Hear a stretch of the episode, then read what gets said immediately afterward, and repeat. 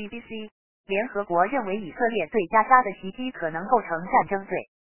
十一月十日，据 BBC 新闻报道，随着巴勒斯坦人死亡人数持续攀升，一些国际人权组织。譬如国际特赦组织和人权观察指责以色列对加沙人民实施集体惩罚，犯下了战争罪。不过，以色列则表示自己有权自卫并摧毁哈马斯。十月七日，哈马斯组织袭击以色列，杀害了一千四百人，并且劫持了二百多人。此后，以色列持续对加沙地带进行空袭。联合国和一些人权组织谴责哈马斯的行为。同时，也敦促以色列展现克制。根据哈马斯卫生部统计，已有超过一万人在加沙地带丧命。联合国秘书长安东尼奥·古特雷斯说：“加沙正在变成儿童的墓地。”国际人道法是什么？联合国称，在任何冲突中，保护平民是最先要考虑的，而且没有任何一方可以凌驾法律之上。这里所指的法律为国际人道法。英国艾瑟克斯大学法学院和人权中心副教授塔拉凡侯向 BBC 解释称，一方的违法不能成为另一方违法之借口。同样的，以色列与巴勒斯坦政府和哈马斯之间的力量差距，也不能改变任何一方该负的责任。日内瓦公约，德国纳粹在二战期间共屠杀了六百万犹太人，这使得战后对此进行立法，以及联合国的成立。一九四九年订立的日内瓦公约包括四个主要原则。什么是种族灭绝？此术语是由在纳粹大屠杀中失去了大部分亲人的波兰犹太律师拉斐尔·勒姆金所提出。一九四八年，联合国通过了种族灭绝公约。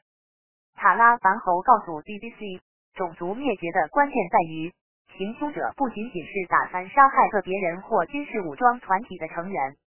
他们打算完全或部分的消灭该群体，而该群体通常是有其特定的身份。此外，种族灭绝包括杀害、阻止生育和强制转移儿童。第一个被此法判决有罪的人来自卢旺达，胡图人让保罗·阿卡耶苏。他于1998年在联合国支持成立的卢旺达国际刑事法庭上，因为参与1994年屠杀图西人的种族大屠杀而被定罪。该起悲剧造成八十万人死亡。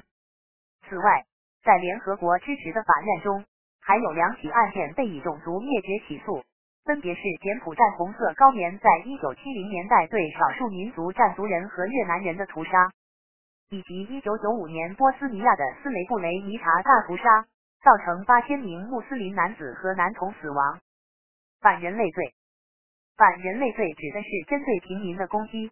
而且并不单单针对特定族裔或种族群体，与种族灭绝不同。反人类罪包括谋杀、驱逐、奴役、性暴力、种族隔离、酷刑和强迫失踪。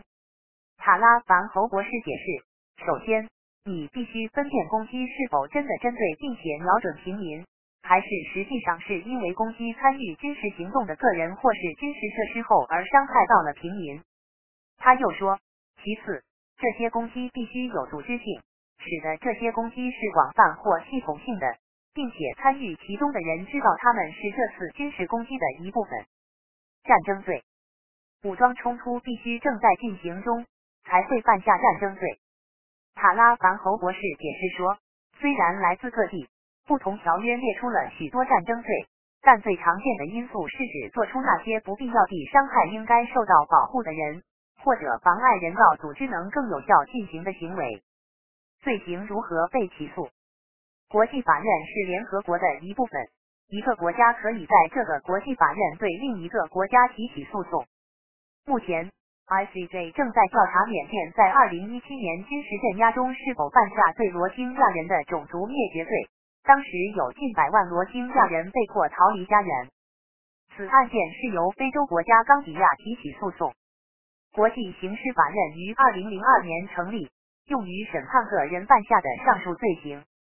这是一个中级法院，只有在国家当局无法或不愿起诉时才会进行干预。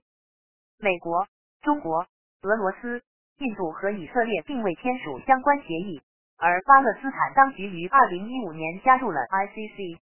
ICC 检察官卡里姆汗最近访问了埃及。但未能进入加沙。在记者会上，他对以色列军方发出了警告。他说，他们需要证明，任何影响无辜平民或受保护对象的攻击，必须按照战争法和习惯法进行。他又提及，对于每一座住宅，对于任何一所学校、任何一家医院、任何一座教堂、任何一座清真寺，这些地方都该受到保护，除非保护地位已经丧失。而证明保护地位丧失的责任在于那些开枪、发射导弹或火箭的人。此外，被哈马斯袭击的以色列受害者也呼吁国际刑事法院开始调查，尽管以色列过去反对该法院。来自以色列特拉维夫的国际刑法律师兼讲师雅埃尔维亚斯格维尔斯曼代表了超过四十名被杀害、被劫持或失踪的受害者的以色列家庭。他告诉 BBC 说，哈马斯和伊斯兰圣战组织犯下了反人类罪，让 ICC 为每个人履行其职责吧。他又强调，受害者应该得到他们的真相和正义的那天到来。塔拉凡侯则向 BBC 解释。追求问责永远不该是绝望的工作，但是他同样意识到力量平衡所起到的作用。他说，对 ICC 的一个重大障碍是，一些关键资讯只有一些国家或武装团体持有，他们不太可能自愿提供该信息。他也忧虑，在每个国家都是希望先保护自身利益的情况下，实现问责和正义将是一场困难的斗争。不幸的是。我们正在目睹平民为这些选择付出代价，他补充说。时刻新闻编辑播报。